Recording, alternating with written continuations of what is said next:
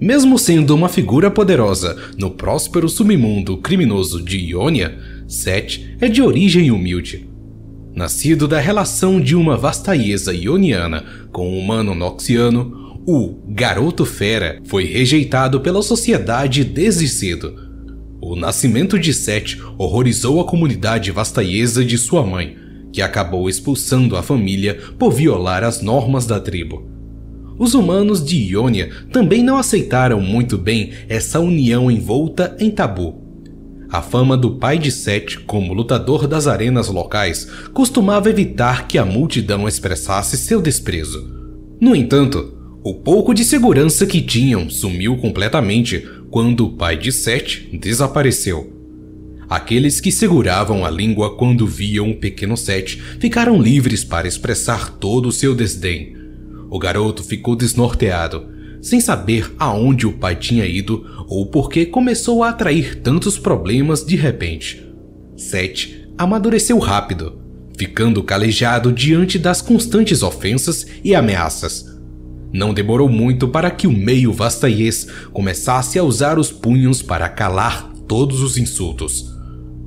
Quando boatos sobre as brigas chegaram até a mãe de Seth, ela o fez jurar que nunca chegaria perto das arenas noxianas onde o pai lutava. Porém, quanto mais Seth brigava, mais pensava no pai.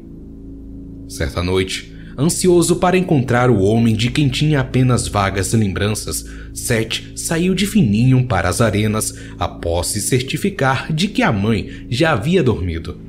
Lá, o meio vastaiês ficou maravilhado com o espetáculo Inúmeros soldados noxianos que haviam acabado de atracar na costa de Ionia clamavam por sangue nas arquibancadas ao redor de Sete.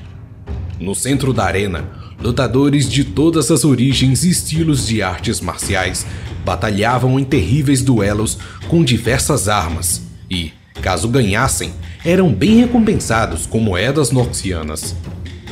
Quando o evento chegou ao fim, Seth saiu perguntando pelo pai e acabou descobrindo a dura realidade.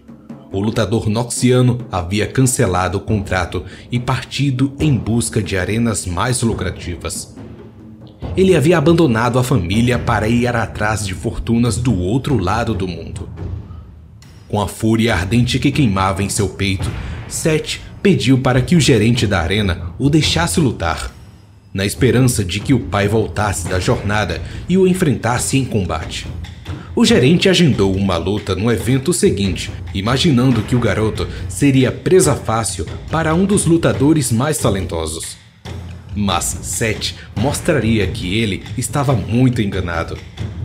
Desde o primeiro soco, o garoto fera provou ser uma sensação nos embates, a força bruta e a ferocidade do meio vastaiês compensavam a falta de treinamento formal em artes marciais. Seth batia de frente e atropelava qualquer adversário treinado. Sem abandonar a esperança de um dia enfrentar o pai, Seth não demorou muito para se tornar o incontestável Rei da Arena, título acompanhado de muito dinheiro e um rastro de oponentes derrotados. Noite após noite, Seth trazia dinheiro e mimos para a mãe, sempre mentindo sobre a origem de tudo aquilo. O coração duro de Seth se enchia de alegria ao ver a mãe tão orgulhosa dele e livre dos serviços pesados que era obrigada a fazer. Mesmo assim, Seth ainda sentia que podia ir mais longe. Era bom ser o rei da arena, mas ser o dono dela, essa era a verdadeira fonte de lucro. Certa noite, Após defender seu título diante de um público recorde, Seth apresentou novas exigências ao gerente noxiano e seus sócios. Ele sugeriu que o grupo concedesse o controle da arena e todo o faturamento. Quando recusaram a proposta, Seth trancou as portas de onde estavam. Minutos depois, as portas voltaram a se abrir, revelando os noxianos gravemente feridos. Entre cuspidas de sangue, eles deram o anúncio. O meio vastaiês era o novo chefe. Com os patrocinadores fora do caminho, Seth tomou o controle da arena onde tanto lutou. Os Ionianos, cujo contato com a guerra era recente, lotavam a arena e pagavam para satisfazer o recém-descoberto anseio por violência. Seth tirou vantagem dessa nova sede de sangue, transformando a arena no núcleo de um império clandestino de apostas e atividades ilícitas. A riqueza e o poder que ele conquistou ultrapassavam seus sonhos mais ambiciosos de infância. O meio vastaês, que ainda reinava na arena, agora comanda seus negócios obscuros com a mesma determinação ferrenha. Se alguém ousa desafiar sua autoridade, ele mesmo cuida da situação. Cada soco de sete simboliza um golpe bem dado na antiga vida de pobreza e rejeição. Uma vida em que ele pretende manter bem longe.